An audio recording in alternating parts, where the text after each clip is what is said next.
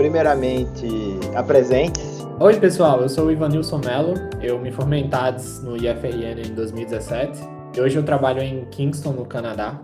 Logo de início, queria perguntar a você como você se interessou por essa parte de tecnologia? Qual foi o primeiro contato que você teve? Tipo, se você viu alguém programando, achou interessante, ou você, sei lá, viu alguma série ou alguma coisa que, poxa, isso aqui é muito legal, eu quero fazer isso. Então, desde criança eu sempre gostei de descobrir como as coisas funcionam, né? Então, quando eu era pequenininho, eu pegava meus carrinhos de brinquedo, desmontava eles, eu pegava o motorzinho, a, a, a, parte da bateria, cortava assim, daí eu fazia um ventilador, alguma coisa assim. Isso daí foi comigo pro resto da vida, né? Então, quando chegou na idade, assim, tipo na época do ensino médio, que precisava escolher alguma coisa para fazer, ah, bem naquela época também eu despertei um interesse, assim, pela área de saúde. Eu quis fazer medicina, mas essa coisa aí de tipo de descobrir como as coisas funcionam e ter muita curiosidade e gostar de computadores em geral sempre continuou comigo. Então fiz vestibular para medicina, não passei. Aí fiquei um pouco triste assim e pensei, né? Poxa, o que é que eu faço agora? Qual curso eu devo fazer? Aí eu decidi fazer alguma coisa na área da tecnologia, na área tipo algo que tivesse a ver com engenharia. Eu pensei em fazer engenharia elétrica na época também, mas tipo, já tinha feito vestibular para medicina, então não queria estudar outro ano e para fazer outro vestibular. Daí fui pesquisar os cursos perto de mim, em Natal no caso, e daí encontrei TADS, apliquei e deu certo. Quando você entrou no curso de TADS? Eu entrei em TADS em 2012, 2012.1. E assim, como é que foi todo o processo lá dentro do curso? Como foi principalmente o, o contato com as matérias, os professores, o projeto integrador que você tinha que fazer? Cara, o curso em si foi ótimo. Ah, eu achei a experiência muito boa. TADS é tipo é um curso completo para mim. Inclusive eu conheço muita gente que saíram de outros cursos assim até um pouco mais longos, ah, tipo engenharia da computação, ciência da computação, outros cursos na área de engenharia para entrar em TADS, justamente por ser um curso tipo completo e direto e curto assim. Eu acho que TADS é um curso muito bom. Ele ensina você o que você precisa aprender para entrar no mercado de trabalho, né, na área de desenvolvimento e ele não ensina você as coisas que você geralmente não precisa saber. Então, assim, eu acho que o curso foi bem proveitoso. Ele é bastante completo, assim. Tipo, ele ensina você as coisas que você precisa saber para ser um bom desenvolvedor. Ainda sobre o curso, como é que foi? Eu acho que um dos pontos altos, acho que o ponto alto de TADES é o, o PDS. Como é que foi a sua caminhada, por assim dizer, assim, no PDS? Nossa, meu PDS foi um pouco enrolado. então, no início do primeiro semestre do PDS, eu estava doente nas primeiras semanas, então não pude ir às aulas. E daí acabou que eu entrei num grupo assim que não escolhi o, o tema do projeto, né? Eu não me reuni com os, os colegas de classe, escolhi o tema. Então eu entrei num curso onde tinha as pessoas que tinham mais afinidade comigo. E esse projeto foi inclusive do Joab, que ele deu uma entrevista no episódio anterior do podcast. O projeto chamava Vale Científico, que era uma coisa que visava unir, assim, tipo, uh, pesquisadores e empresas para tentar conseguir um financiamento e tal. Foi um projeto interessante, mas devido a alguns problemas pessoais que eu tive naquele semestre, eu acabei pausando o meu curso, né? Eu tranquei o curso por um semestre. E daí fiquei um semestre sem frequentar o IF, sem ir para TADS. Mas aí os problemas uh, se resolveram. E no semestre seguinte eu entrei no curso de novo, e daí eu fui pegar a matéria do PDS de novo. E nesse caso foi outro projeto, né? E o projeto chamava Jovem Exemplar. E era uma plataforma onde, tipo, os pais poderiam ir lá, colocar tarefinhas para os filhos completarem. E daí os filhos iam lá, completavam as tarefinhas, ganhavam pontos que poderiam ser trocados por pequenas, assim, coisas do dia a dia, né? Tipo, coisas que criança quer. Então poderia ser brinquedo, poderia ser, sei lá, duas horas de videogame, alguma coisa assim. Meu projeto foi esse. Entendo, mas e aí? E esse processo todo para desde você formal, a primeira parte do projeto, sim, que é o PDS Web, para o distribuído e o corporativo. Teve algumas dificuldades, vocês trocaram de tecnologia. Qual foram os principais percalços no caminho?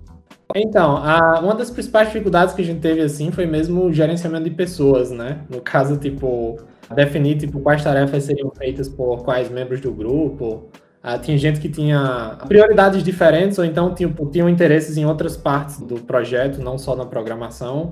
Então, assim, acabou que uma grande parte do meu grupo focava tipo, em documentação, em outras partes do desenvolvimento. Era uma minoria, assim, que era realmente desenvolvedor. Então, isso deixou o nosso projeto um pouquinho puxado.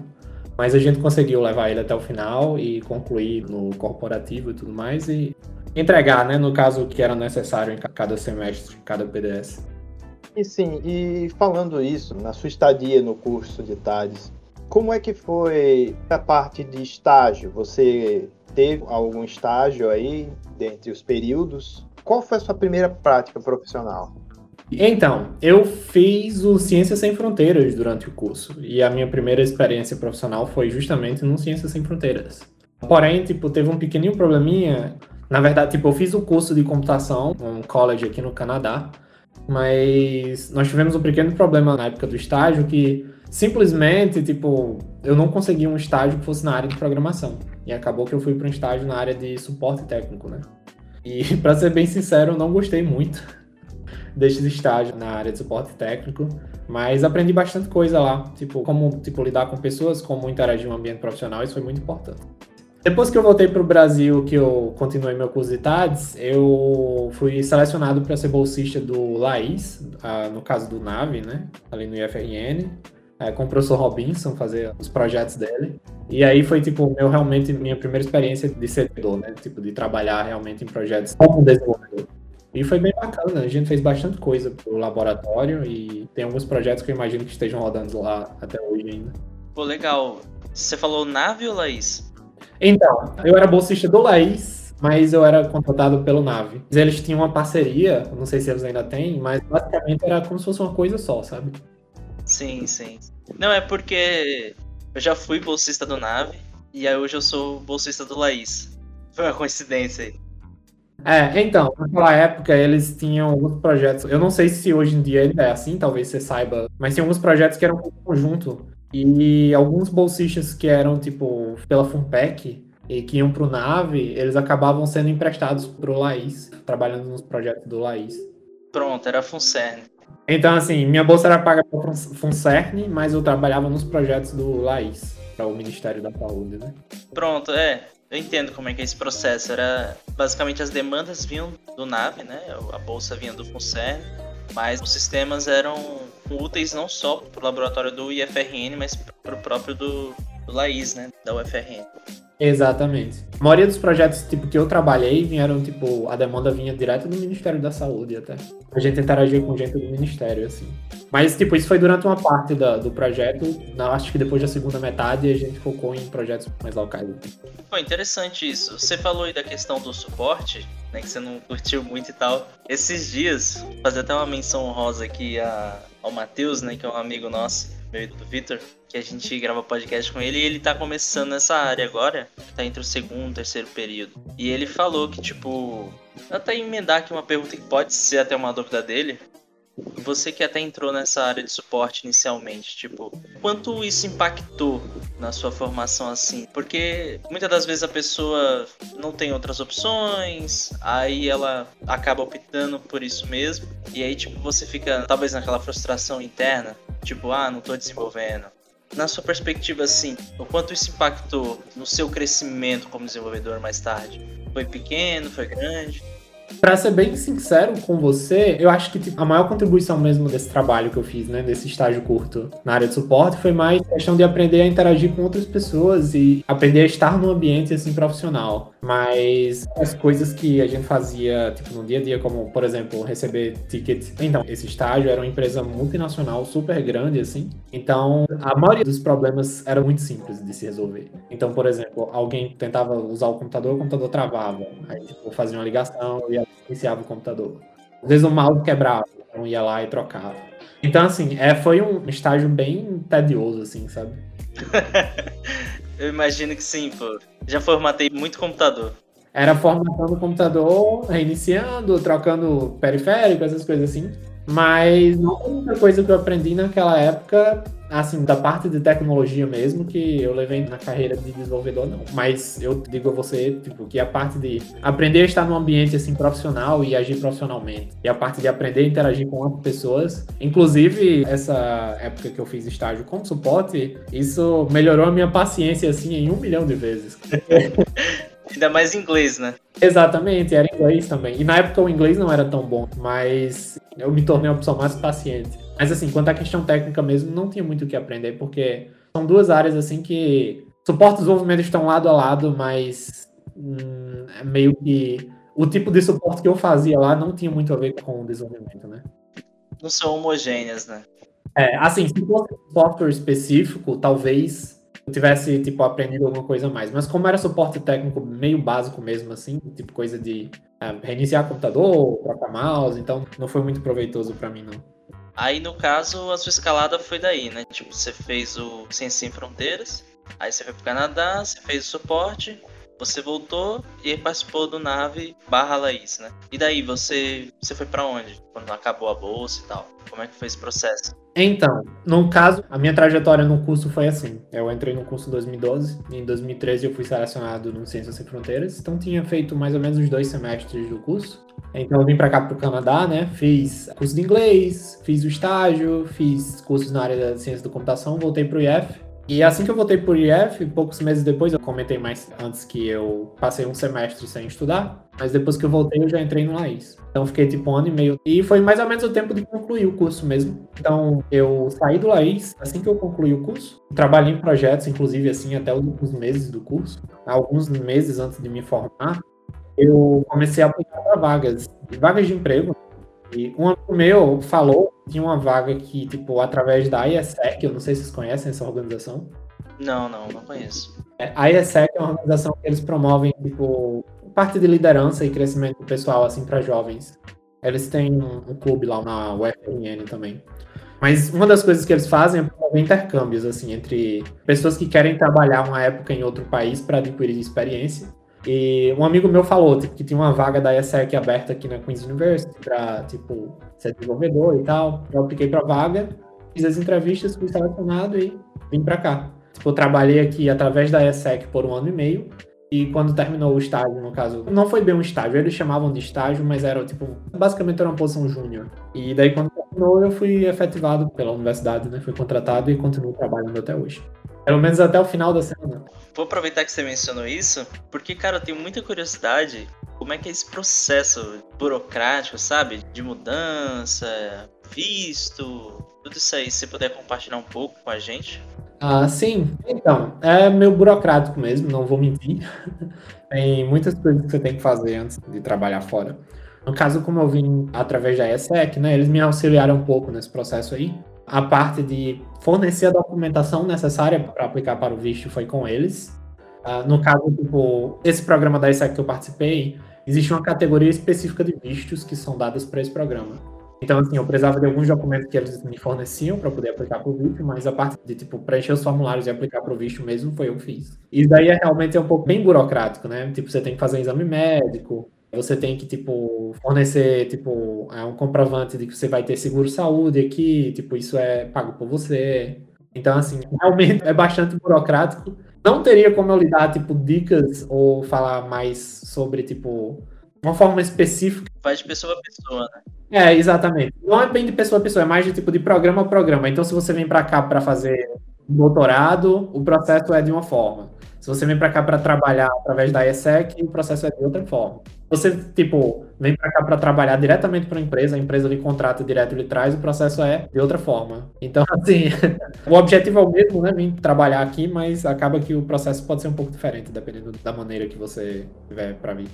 Se alguém que estiver ouvindo o podcast aqui tiver interesse em, tipo, em participar de um programa como esse eu participei, a iesec.org, são lá que eles colocam as vagas. Geralmente, tipo, eles estão procurando pessoas que, que formaram recentemente, tipo, e querem trabalhar um tempo no exterior. Só que depois que trabalhei um tempo aqui, eu decidi ficar. Olha, eu acho que eu vou ser um dos candidatos aí. Eu tenho muito interesse. Eu até cheguei a comentar com você e tal. Em relação à adaptação mesmo, assim. Porque também, além da papelada, você tem que ver questão de moradia, né? Toda essa questão mesmo. Como é que foi esse processo, assim? Então, a questão de moradia não foi tão complicada. Eu recebi ajuda da ESEC também para isso. E outra coisa também é que eu dei a sorte de vir para uma cidade onde já tinha pessoas que eu conhecia, então pode pedir ajuda aos amigos para conseguir um lugar para ficar. Não foi muito complicado, não. Foi de boas, assim. E questão de tipo de adaptação uh, em relação a clima e tudo mais, uh, aí sim deu um pouquinho mais de trabalho, porque apesar de eu já ter morado aqui antes, é, eu morei em Vancouver e o clima de lá é bem mais ameno do que no resto do Canadá, né? Então, assim, arrumar um lugar para morar foi tranquilo, difícil depois foi comprar as roupas certas para aguentar o clima. É porque, tipo, as casas aí, tipo, é. É calefação que fala? Isso. Elas têm aquecimento. Dentro de casa é tranquilo, né? Eu tô dentro de casa agora aqui, uma bermudinha, uma havaiana, um uniforme de brasileiro. tá menos 12 lá fora, aí você tem que se vestir bem. Senão você. Dá nem, dá nem pra sair correndo e entrar de volta? Se for por casa do vizinho, dá. Fazer aquele jackass básico. É, o inverno é um pouco complicado, mas é, é bacana. É uma experiência interessante, assim. Pô, legal. O inverno normalmente dura quanto tempo? O inverno oficialmente começa na terceira semana de dezembro, né? E daí vai até março, dezembro, janeiro, fevereiro, não. São três meses, então até março. Mas aqui, como no Canadá, tipo, o Canadá tá bem mais ao norte do que a maioria dos países, aqui começa a esfriar mesmo, assim, já em outubro. Então outubro tá por volta dos 11, 12 graus, daí novembro já chega perto do zero. Às vezes neva em novembro, e daí dezembro é que começa o inverno, assim, tipo, de muita neve, muito frio. E daí vai até março, mais ou menos. Mas só vai esquentar de novo, tipo, lá pra maio. Até mais ou menos abril, assim, ainda tá um pouco frio. Aquele friozinho gramado. É um friozinho agradável, assim, mas o inverno mesmo, assim, a gente conta que vai geralmente de outubro até abril. Você mencionou em questão de amigos e tal. A maior parte da galera, tipo assim, que você se comunica e tal, é brasileira? É misto? Como é que foi essa questão? E tipo, beleza, você no início fez Ciência Sem Fronteira, você falou a questão do inglês, né? Que na época não era tão bom. Acho que é meio doido, né, cara? Você, tipo, você tá num ambiente que é 100% inglês o tempo todo. Não dói a cabeça, não, às vezes? Mais ou menos, mais ou menos. É porque você tem que focar a sua atenção no que as pessoas estão falando, né? Pra poder compreender. Ou então, tipo, se você realmente não souber inglês e tá aprendendo do zero, assim, ah, você sofre bastante. Mas, como eu disse, melhora com o tempo. Quanto mais exposição, mais acostumado você fica e mais fácil fica pra você. No ambiente de desenvolvimento que você trabalha hoje e tal, como é que é esse processo, tipo, ou mesmo durante toda a caminhada, né? Essa questão, por exemplo, no Nave, Laís, né? Isso. já que é uma experiência que eu também tive, a gente tinha muito aquele modelo lá, Scrum Master, né? Você tem as demandas em sprints. Como é que foi esse processo, assim, tipo, durante a sua carreira, né? Aonde você tá hoje, como tudo isso funciona?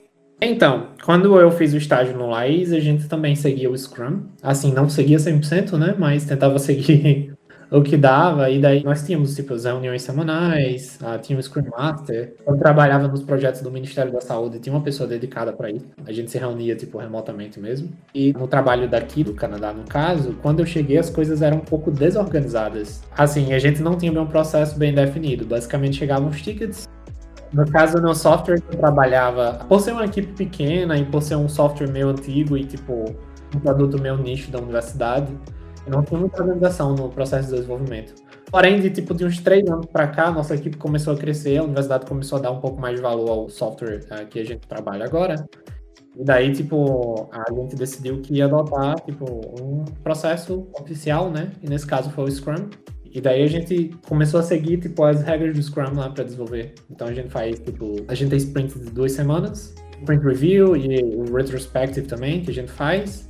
E todos os dias a gente tem aquela reuniãozinha de 15 minutos, que nunca é 15 minutos. Eu sei como é que é isso. Ah, a gente faz diariamente, sim.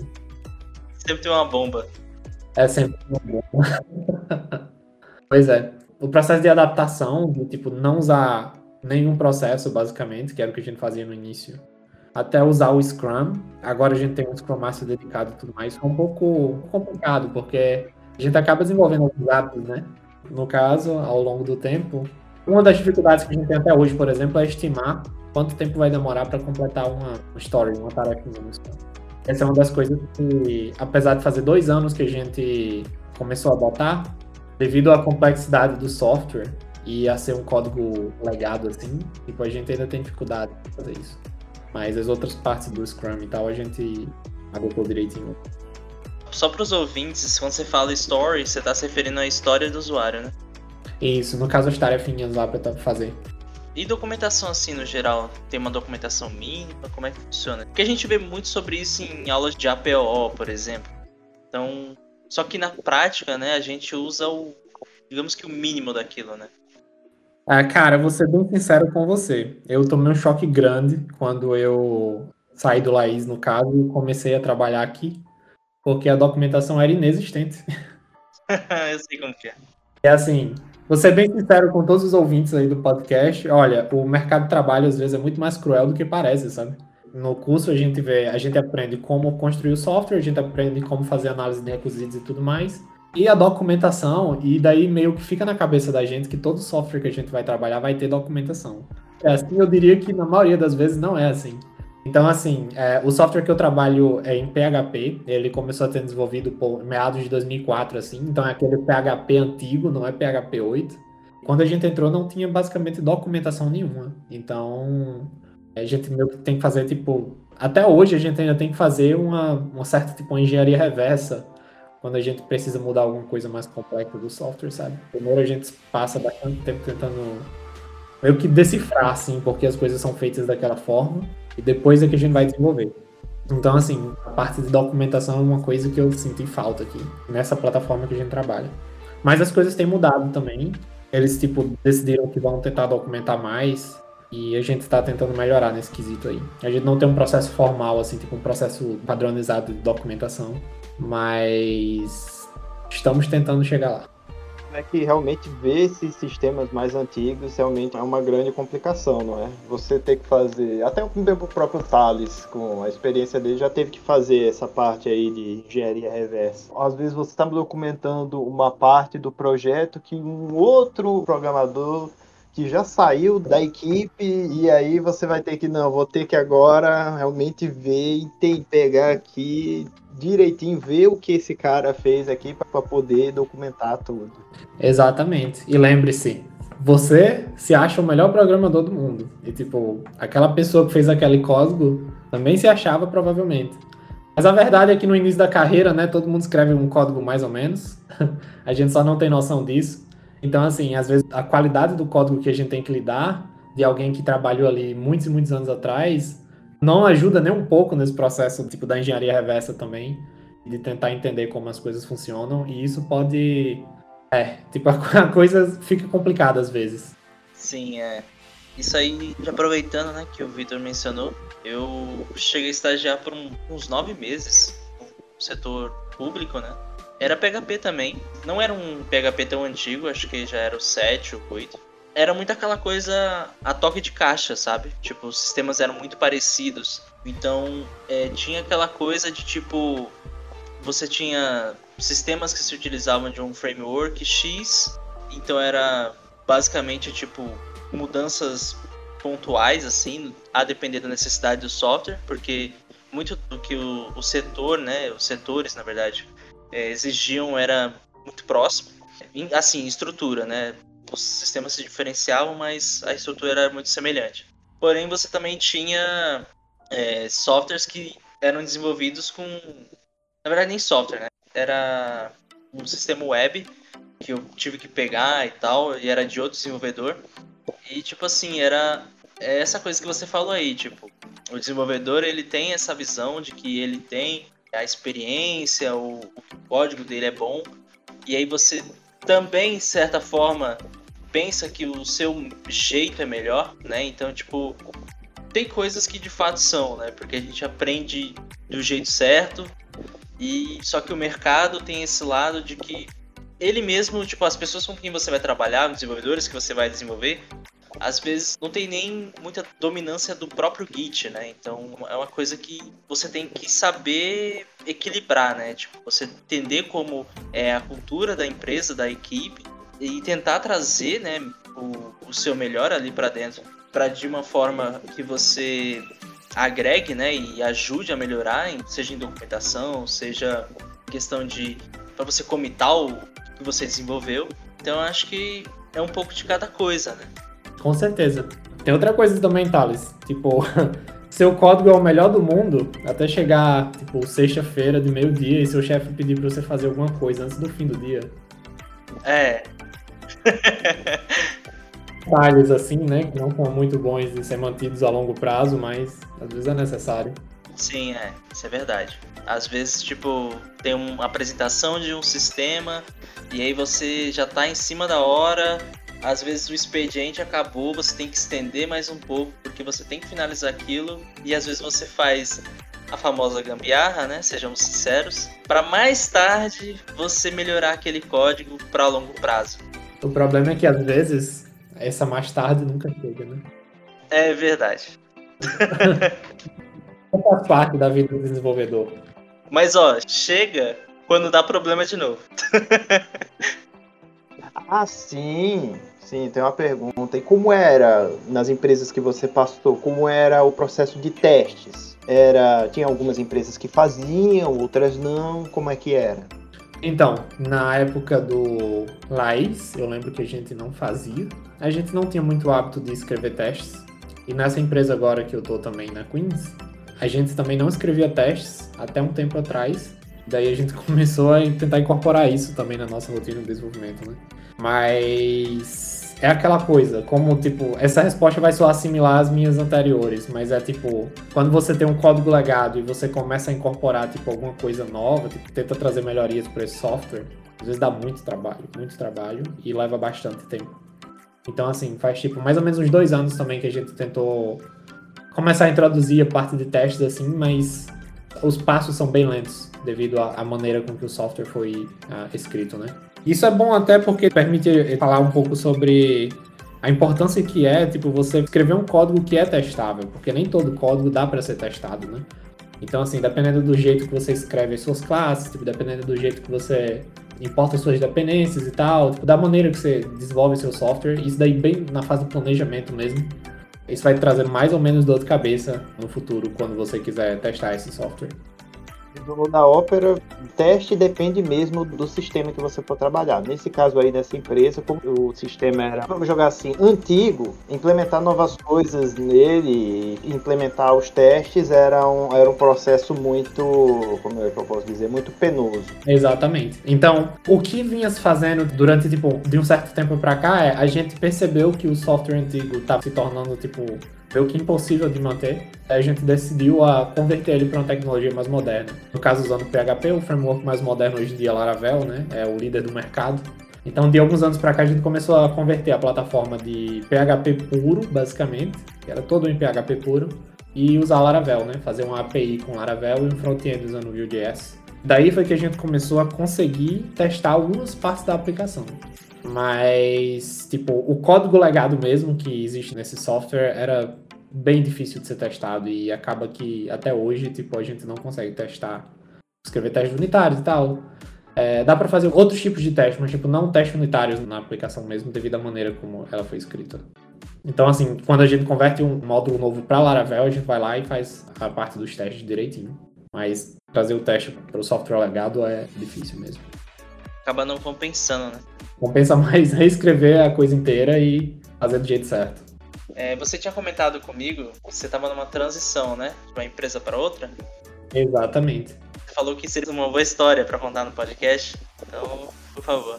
Pois é. Então, a história é um pouco longa, na verdade, mas eu vou tentar resumir aqui. Trabalho na universidade já há quatro anos e eu gosto bastante das pessoas. A plataforma em si que eu trabalho, tipo, é bem interessante, ela é voltada à educação médica. Acaba unindo um pouquinho aquela coisa que eu gostava, que eu tinha interesse também antes até de entrar na faculdade, que é tipo a área da saúde. Mas assim, o problema é que vocês devem estar sabendo que o mercado está bem aquecido ultimamente, né? Dos últimos dois anos para cá, por conta da pandemia e por outros motivos. E aí acaba que, tipo, o salário que eles pagam na universidade se tornou, tipo, pouco competitivo ultimamente. E daí, tipo, aquela coisa do recruta no LinkedIn sempre batendo na sua. sempre mandando mensagem perguntando se você não estaria disposto a explorar outra oportunidade. Alguns dias atrás, tipo, eu me perguntei assim, no que será que isso dá, né? Daí eu decidi que seria interessante tentar explorar uma dessas oportunidades. Ah, mas outro motivo também pelo qual eu decidi tipo sair do emprego agora e entrar em outro é que a questão do custo de vida que está se tornando um pouco difícil. Não nas coisas do dia a dia em geral, mas é mais na questão da moradia mesmo. O Canadá está com um problema de demanda e procura tipo de imóveis, né, tipo de habitação. Então os aluguéis aqui estão subindo bastante, muito rápido preço dos imóveis também estão subindo muito rápido. E eu estava planejando comprar alguma coisa, tipo um apartamento ou uma casa nos próximos anos, e eu fiz um cálculo e percebi que com o salário que eu ganhava anteriormente não ia dar certo. Então, esse foi o segundo motivo pelo qual eu decidi né, sair e procurar outro emprego, é só, tipo, dar uma melhorada no salário. Uma das coisas que é um pouco triste no nosso mercado, mas imagino que, tipo, em outras profissões também, é que a maneira mais fácil de você conseguir aumentar o seu salário é você sair da vaga onde você está e entrar em uma vaga nova. É muito difícil você negociar com, tipo, seu chefe ou alguém de um lugar onde você está para tentar conseguir, tipo, um aumento de salário. Geralmente eles pelo menos na minha experiência, assim, tipo, na experiência de amigos próximos, isso não acontece com frequência. Então, considerando que eu quis, tipo, ir atrás de um salário melhor, eu achei que a melhor, melhor maneira que eu poderia conseguir isso era, tipo, saindo da empresa onde eu estou agora e entrando em uma nova. É o que basicamente é o comum, né? Você sempre quer buscar evolução, principalmente do seu salário. Você precisa se valorizar como profissional, né? Você não pode ficar em um canto que, tipo assim, principalmente na sua situação específica, tipo assim, você viu que não dava, você precisava, olha, aumenta aí ou precisa sair, né? Exatamente. Tem outra coisa também, ah, vou contar a você que essa parte do código legado é, até que influenciou bastante também na minha decisão de sair, sabe? Porque trabalhar com código antigo, código legado, em quase todos os lugares que você for trabalhar, você vai encontrar código desse tipo. Mas eu vou falar a você que depois de um tempo você começa a ficar um pouco cansado de ver os mesmos problemas assim, sabe? Acontecendo, tipo, é, em várias partes da aplicação e você acaba querendo trabalhar um sistema que seja um pouco mais moderno. E essa foi uma das coisas que eu procurei quando eu estava procurando um emprego novo. Era tipo, eu procurei uma plataforma que usasse tecnologias mais modernas. No caso, é PHP, mas é, essa plataforma onde eu vou trabalhar agora, eles usam Laravel desde o início. Então é tipo uma coisa que imagino que seja melhor. Não posso falar com certeza ainda, pois ainda não comecei a trabalhar lá, mas o lance da qualidade do código foi uma das coisas que me fez sair desse trabalho agora e procurar outro também. Bom, assim, cara, mais uma vez eu queria agradecer a sua presença aqui. Obrigado por doar o seu tempo aqui. E assim, gostei muito da entrevista. Mas assim, cara, também quero agradecer muito. Foi show, assim. Pô, é uma honra é muito interessante até pra gente. Eu e o Vitor, a gente tá aí no último semestre do curso também. Eu, particularmente, né, tô querendo abraçar novos áreas. Essa questão aí de você mencionar um pouco da sua experiência, né, e toda essa questão de mudança, né, de você ir para outro país, você se adaptar, né, e principalmente tá trabalhando, né, é algo assim que eu tenho em mente, sabe? Eu acho que deve ser uma aventura, de certa forma, né? Tipo, deve dar um frio na barriga, mas com certeza é algo que faz você crescer muito como pessoa. Ah, sem dúvida. É uma, tipo, trabalhar, assim, tipo, fora, né? E, tipo, é, é uma oportunidade muito interessante. É uma coisa que eu recomendo para qualquer pessoa que tem a oportunidade.